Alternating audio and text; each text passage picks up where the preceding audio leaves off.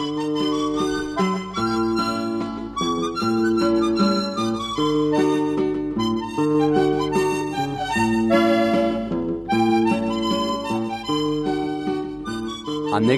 de la Revolución. Hoy, Pancho Villa en la Cruz. Versión libre tomada de El Águila y la Serpiente de Martín Luis Guzmán.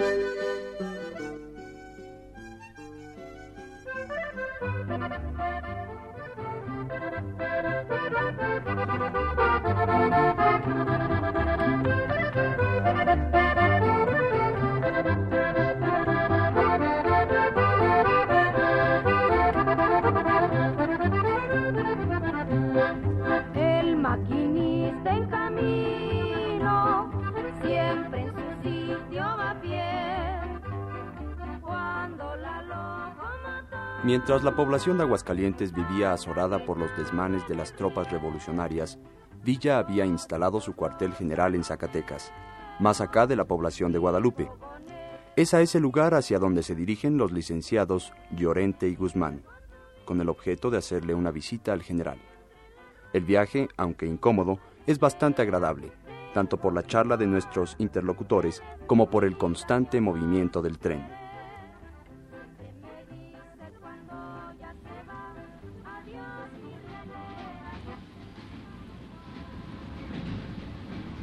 Lo que son las cosas, Llorente. Aún no se dispersa la convención de Aguascalientes y parece que la guerra ya volvió a encenderse. Eh, Lo peor está en que se encienda con dos fuegos de la misma mecha. Hmm. Si los rumores son ciertos, Maclovio Herrera en Chihuahua ya desconoció a Villa. Y como Villa nunca se queda con los brazos cruzados, pues... Y usted eso lo sabe mejor que yo, licenciado. Ya vio lo que hizo con el gaucho Mújica. La vez pasada que visité al general, ya estaba bajo tierra el traidor Mújica. En el fondo creo que eso iba a suceder, pero no tan pronto. ¿Y usted cree, licenciado, que esta vez nos reciba? Porque Villa está muy desconfiado. ¿Por, por qué no? Siempre lo hace. Además, está agradecido conmigo por ponerlo en antecedentes de que el gaucho Mújica lo iba a matar. Eh, Si no llega nuestro mensajero a alertarlo a tiempo, el gaucho lo hubiera tomado por sorpresa. Y quién sabe lo que hubiera sucedido. Así que no te preocupes, muchacho, que Villa sabe a quién recibe. oiga, si no es indiscreción, ¿cómo supo usted de la traición del gaucho? Hace días que se lo quiero preguntar. Donde menos te imaginas. En la penitenciaría de Lecumberri, hombre. ¿En la penitenciaría? vaya, vaya. Eso sí que es interesante. ¿Y cuándo estuvo usted ahí? Bueno, eso es largo de contar. Pero para empezar te diré que por allí anduvimos hablando mal de Carranza. Hombre, Yo dije que había que derrocarlo y esas cosas. y entonces alguien de sus hombres me escuchó y ¿para qué hacerte la larga? Llegué a la penitenciaría. me imagino, con eso de que abundan los soplones. Ah, que se abundan. Uno de esos mismos fue el que me contó lo que pretendía hacer el gaucho, hombre. Pero Villa, ¿cómo lo supo? O más bien, ¿cómo le hizo usted para comunicarle a Villa eso? No me imagino cómo, licenciado. Muy fácil. Allí es donde entra el mensajero. Fácil para usted. Yo en su caso no sé lo que hubiera hecho. Bueno, y, y después a usted lo dejaron libre. No, Llorente, no. Carranza no es de los que da libertad tan fácilmente. Ese es uno de los motivos por los cuales la Convención Militar de Aguascalientes lo trata de hacer a un lado. Ah, entonces usted se fugó. No, tampoco. Lo que pasó es que la convención mandó una orden a Carranza para que pusiera libres a ciertos hombres. Entre ellos estaba yo. Como Carranza tiene la afición de desterrar a la gente que no lo alaba, pues, pues ¿qué hace? Nos manda a Estados Unidos y así se lava las manos. ya entiendo.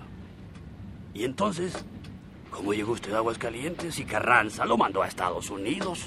Pues mira, en un tren como este íbamos ya en Monterrey cuando llegan unas órdenes de que se nos pusiera libres. Esto es lo que Carranza ignoraba al enviarnos a la frontera, de que los convencionistas se multiplicaran por todas partes. Y como sabes, pues les es antipático Carranza. Así que no hubo más remedio que dejarnos libres. Ah, hasta ahora me explico, ya sabiendo eso, por qué cuando entraron usted y los otros al teatro todos les aplaudimos. Algunos como yo, la verdad, sin saber por qué. Oh. No, hombre, no nada más ustedes. Si nosotros tampoco supimos por qué se nos aplaudía.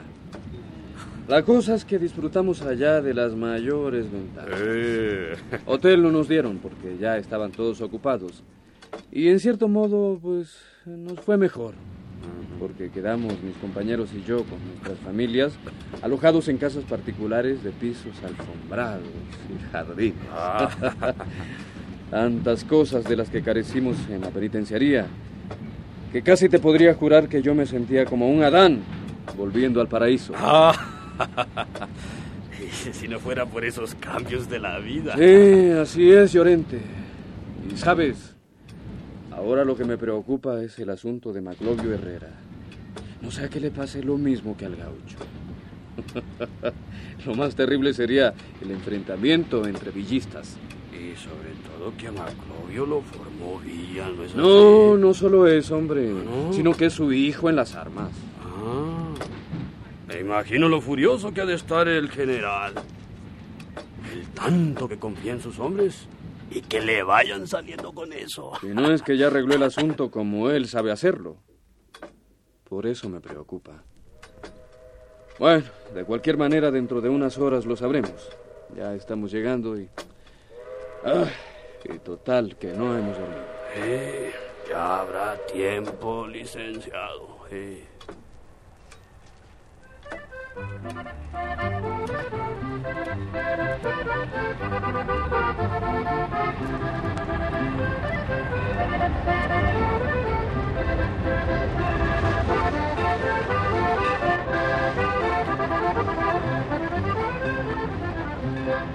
El maquinista en camino, siempre en su sitio va pie. Cuando la locomotora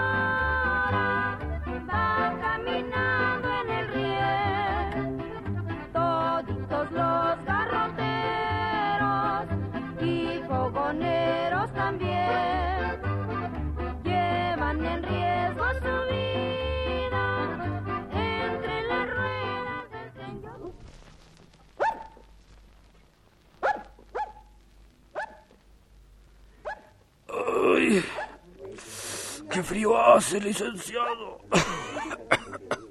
y ahora, ¿hacia dónde nos dirigimos? Al último vagón, hasta el final de aquella vía. Allá instaló el general su cuartel. ¡Ay, qué barbaridad! ¿Hasta allá? Está lejecitos, pero me imagino que lo hizo por comodidad, ya que tiene a la mano los alambres telegráficos y a la vez está cerca del pueblo. Villa siempre piensa en esa clase de comodidades y no en otras. Eh, pobre del general, con este frío y en las afueras. No, más bien es su gente la que está a la intemperie. Villa tiene su vagón. ¿No cree, licenciado, que antes de llegar con el general podríamos tomar algo? Así no llegamos en ayunas. Sí, sí, es buena idea. En eso estaba pensando para hacer algo de tiempo.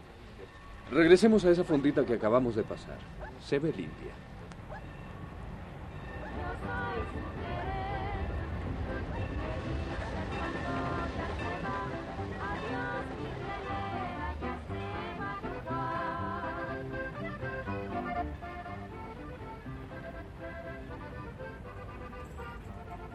Oiga, y respecto a la convención, ¿cómo la ha visto? Pues que va muy de acuerdo con los asistentes. Así como hay carrancistas, hay zapatistas y un mayor número de villistas. Y los hay que no somos nada de eso. Bueno, pero en cierta forma tenemos una inclinación hacia alguno. Si no, no seríamos convencionistas. Bueno, bueno. Como cuerpo político, yo la veo condenada al fracaso. Usted ya se dio cuenta. Muchos somos, pero no hacemos nada. No, no todo es negativo. Como espectáculo es todo un éxito. Yo siempre que llegaba a mi platea lo hacía con la misma curiosidad que si se tratara de una representación teatral. Nada más que ahí se trata de una verdad real y en el teatro es fingida, pero... Pero sí, tiene usted razón en que es un espectáculo. Ah, a lo que hemos llegado. Hay un espectáculo con buenos actores. Ahí tienes al, al representante personal de Villa, por ejemplo. ¿Se acuerda del día que leyó un pliego donde decía Villa que se comprometía a suicidarse siempre y cuando se suicidara Carranza junto con él? Pero ¿cómo no me voy a acordar? Si fue la jornada máxima del villismo heroico. Esas cosas nunca se olvidan, Llorente. Otro actorazo fue el representante de Zapata. Nos hizo imaginarnos a su ídolo en las cumbres de las montañas del sur. Lo curioso es que, que no salió solo a escena. Yo no sé quién puso aquella vez una bandera mexicana para que este bárbaro actuara con ella. Me acuerdo que tanta admiración causó esa bandera.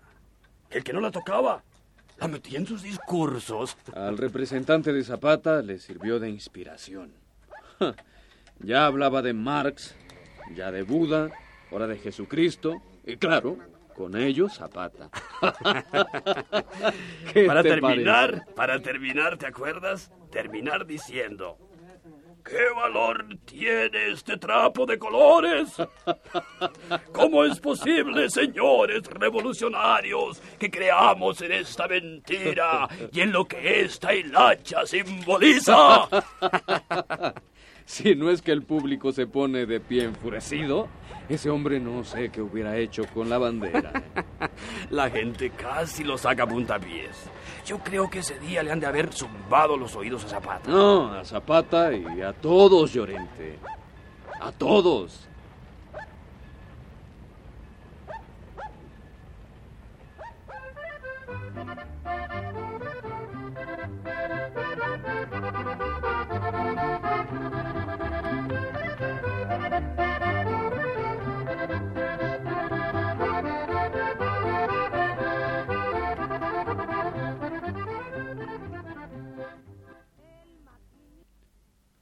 Cuando los dos licenciados terminaron su almuerzo, entre charlas y risas, se dirigieron al final de una vía en desuso, donde Villa tenía su cuartel. El vagón principal está custodiado por más soldados de los usuales.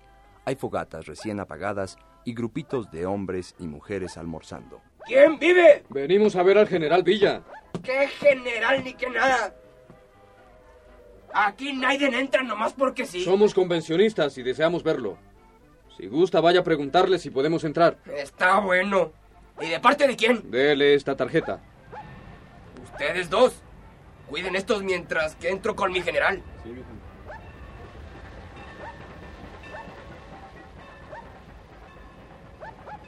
Licenciado, se me hace que no vamos a poder entrar. Mm, No te preocupes. En cuanto vea mi tarjeta, entramos. Licenciados. Dice mi general que entren.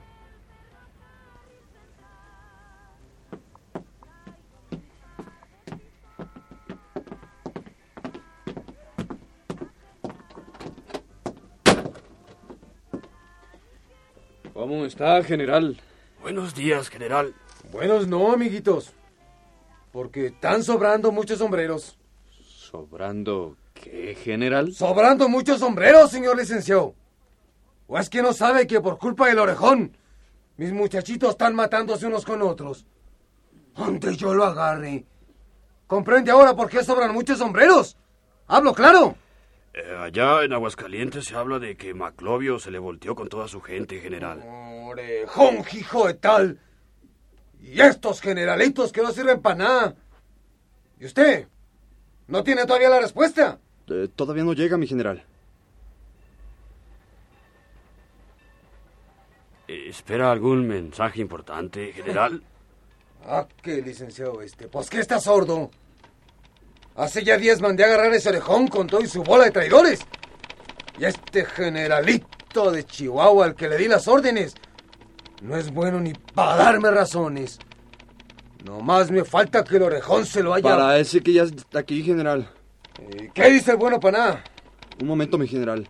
Estoy escribiéndolo. ¿Qué pasa que no habla? Aquí lo tiene, mi general. ¿Y a mí para qué me lo da? Léamelo usted, amigo, pero léamelo bien. Porque ahora sí creo que la cosa va de veras. O- honrome en comunicar a usted glorioso triunfo sobre Maclovio Herrera. Rindieron armas 160 soldados. Pido instrucciones para saber qué hacer con presos. Nuestras bajas, muertos y heridos. ¿Qué, qué hace con ellos? Pues, ¿qué ha de hacer sino fusilarlos? Se me afigura que todos se me están maleando. Hasta los mejores. Hasta los más leales y seguros. Y si no, ¿pa' qué quiero yo estos generalitos que hacen boruca hasta con los traidores que caen en sus manos? ¿Qué les parece a ustedes, señores licenciados? Preguntarme a mí que qué se hace con los prisioneros. Bueno, general, es que... Es que él necesita preguntarle a usted para no dar un mal paso. Ántele, amigo. Dígale pronto a ese tal por cual que no me ande gastando diokis los telégrafos. Que fusile a los 160 prisioneros inmediatamente. Y que si dentro de una hora no me avisa que la orden está cumplida, voy allá yo mismo y lo fusilo a él con todos los otros para que aprenda a manejarse. ¿Me ha entendido bien? Sí, mi general. ¿Qué hace pues que no me obedece? Eh, estoy redactando el mensaje, mi general. ¿Qué redactando ni qué redactando? Usted nomás comuníqueme lo que le digo y ya. El tiempo no se hizo para perderlo en papeles. Y fusile usted inmediatamente. ¿Y a usted? ¿Qué le parece todo esto, amigo? A mí, general, pues... eh, Sí, amiguito, a usted. Pues que van a sobrar muchos sombreros, Ah. general. ¿A quién se lo dice? Pero no es eso lo que le pregunto, sino las consecuencias. ¿Cree usted que hice bien o mal en esto de la fusilada? A mí, general, si he de serle franco, no me parece bien la orden. A ver, a ver. Dígame por qué no le parece bien mi orden. Porque el parte dice, general, que los 160 hombres se rindieron. Sí, ¿y qué con eso? Que capturados así no se les debe matar. ¿Y por qué? Por eso mismo, general, porque se han rendido. qué amigo este. Pues sí que me cae en gracia. ¿Y de dónde le enseñaron esas cosas? Pues yo creo lo mismo, general. Me parece que Llorente tiene razón. Miren, señores licenciados. Lo que pasa es que ustedes son estudiados en cosas de leyes. Pero en asuntos de armas, ustedes no saben nada. ¿Cómo cree el licenciado Llorente que tiene razón? Si él no sabe nada de mis muchachitos. Mire, general. Si creo que Llorente tiene la razón es porque los hombres se rindieron. Y vuelvo a decirles. ¿Eso qué? El que se rinde, general, renuncia a morir matando. Y el que acepta la rendición no debe condenar a muerte. Mire, licenciado. A mí nadie me viene a decir lo que debo o no debo hacer. es que usted nos pidió nuestro parecer, general. Además, tenga usted en cuenta, general, que la tropa que se rinde no es cualquiera. Son sus mismos hombres. Pues. Pues creo que tiene razón. A lo mejor está bien lo que dicen. Comuníqueme otra vez, pronto. Otra vez, mi general, pero si acabo de llamar. Pues que está sordo. Que llame, le digo. Lo que usted diga, mi general. Ah, qué orejón este. Si no me lo fusilo, a ver qué le hago. ¿Ya contestan? Eh, estoy llamando, mi general. Y estos telégrafos que para nada sirven. ¿Ya te contestan? Eh, Todavía no, mi general. ¡Ah, qué hijo de tal! ¡Pues llame más fuerte! Ya, ya están respondiendo, mi general. Bueno, amigo, bueno. Transmita, pues, sin perder tiempo lo que voy a decirle. Fíjese bien. Suspenda fusilamiento prisioneros hasta nueva orden. El general Francisco Villa. Eh, ya, mi general. Ahora, dígale al telegrafista de allá que estoy aquí junto al aparato esperando la respuesta. Y que lo hago responsable de la menor tardanza. Ya. Y ya, mi general. ¿Y qué dice? Eh, Que va él mismo a entregar el telegrama y a traer la respuesta. ¿Y cuánto cree que se tarde en ir a llevar el telegrama? Depende de lo lejos que quede el aparato, general. Pues ha de estar lejos porque ha pasado 10 minutos y nada. Le responde. No es él, mi general. Llama a otra ofici- oficina. ¿A qué hora se les ocurre andar llamando a esos tales? ¿Cuánto tiempo hace que telegrafiamos la primera orden? Unos 25 minutos, mi general. Le responde. No, mi general, es otro. ¿Cómo que otro? Es él. No, mi general, habla otro. Y yo sin poder moverme de aquí, sin poder hacer nada.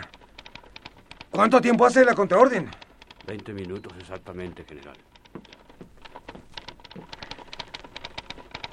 Ahora está llamando, general. ¿Llegó a tiempo la contraorden? Parece que sí, general. Bueno, señores licenciados, vamos a comer porque ya es hora de pasar un buen rato. a ver qué nuevas me traen de la convención.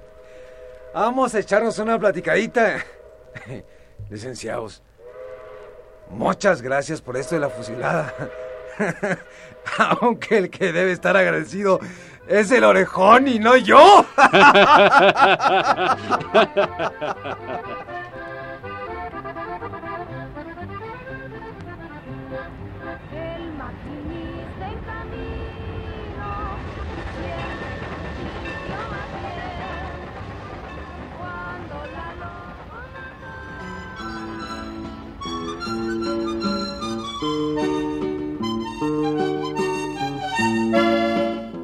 Presentamos anécdotas de la Revolución. Hoy, Pancho Villa en la Cruz. Versión libre tomada del Águila y la Serpiente de Martín Luis Guzmán. Adaptación, El equipo universitario. Producción, Radio Educación. Actuaron el general Francisco Villa, César Arias de la Cantoya, el licenciado Guzmán, Alejandro Aguilar, el licenciado Llorente, César Castro, un soldado, Raúl Ruiz, el telegrafista y narrador, Emilio Evergengi.